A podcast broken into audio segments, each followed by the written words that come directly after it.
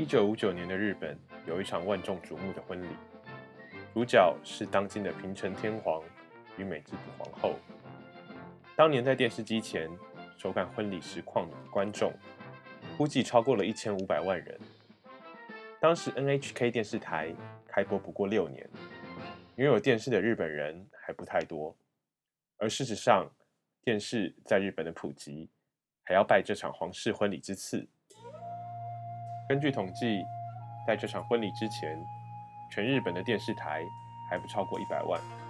但婚礼消息一出，马上就引起广泛的讨论。许多人为了收看 NHK 的转播，立刻在家里添购了电视。到婚礼举行之前，订阅 NHK 的人口整整成长了一倍，超过了两百万。当时的日本正在努力走出第二次世界大战的阴影，皇室的喜讯能够鼓舞人心，为一般老百姓带来希望。但这场婚礼之所以受人瞩目，还有一个更重要的原因：女方美智子是日本第一位出身平民的皇后。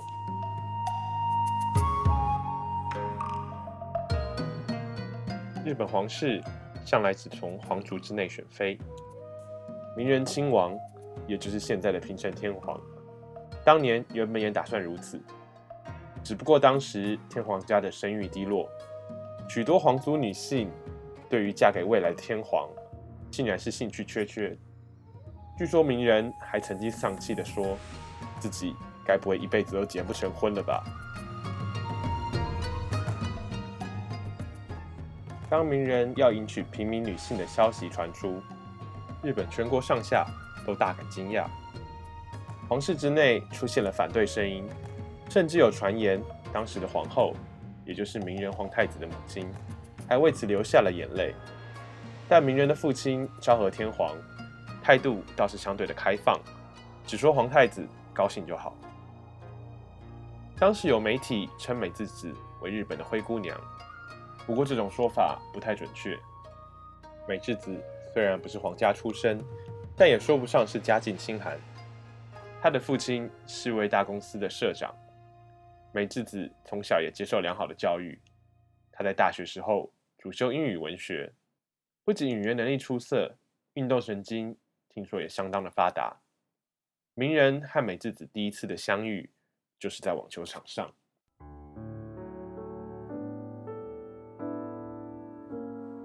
当时名人前往日本青井泽度假避暑，参加附近的网球比赛，对手正好是美智子和一位外国人搭档而成。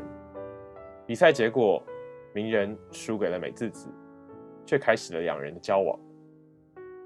但美智子和他的父母一开始对于嫁入皇室都有一点迟疑，但名人的态度坚定，多次电话恳谈，美智子终于点头答应。外界传言，名人还曾经对美智子的家人苦苦哀求，不过名人对此矢口否认。美智子也曾为此出面澄清。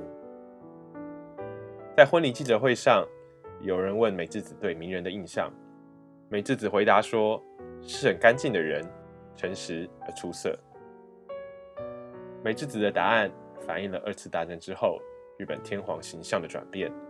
过去的天皇总是高高在上。但美智子口中的名人，就和一般老百姓贴近多了。